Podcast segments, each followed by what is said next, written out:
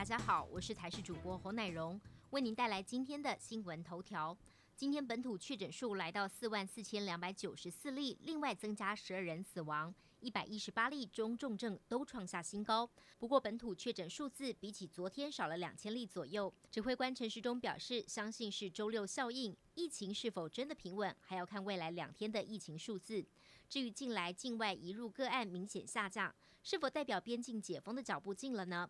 陈时中则肯定地表示，边境开放是一定会。强调之前就预测七月多以后会是开放的时机点，而现在要开也行，但境外移入病例会对国内医疗量能造成压力。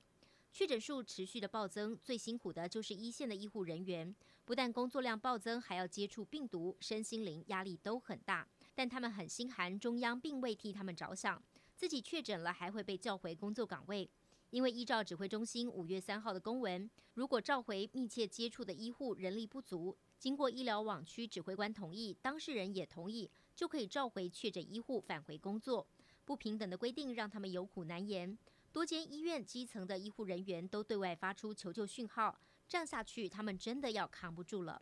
国内疫情确诊数创新高，民众担心疫情不敢出门。合欢山四月中进入杜鹃花季，上星期游客还络绎不绝，但是昨天人潮就大幅的消退，甚至停车场都停不满。不过花莲这边虽然今年花况只有去年的六成，每到假日还是有上千名游客来赏花，连带高山症的患者人数也暴增，当地的派出所员警也加入协助救援的行列。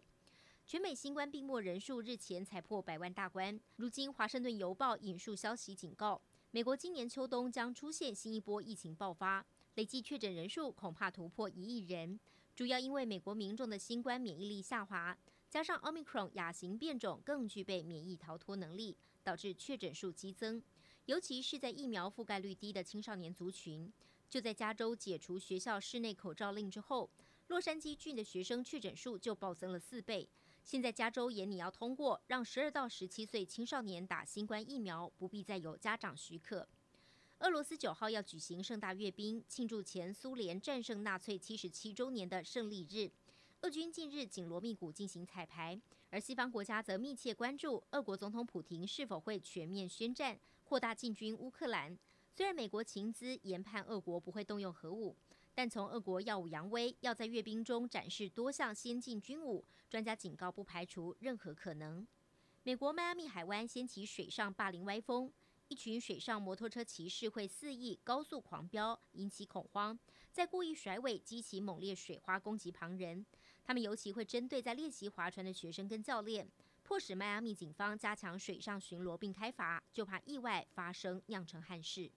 本节新闻由台视新闻制作，感谢您的收听。更多内容请锁定台视各界新闻与台视新闻 YouTube 频道。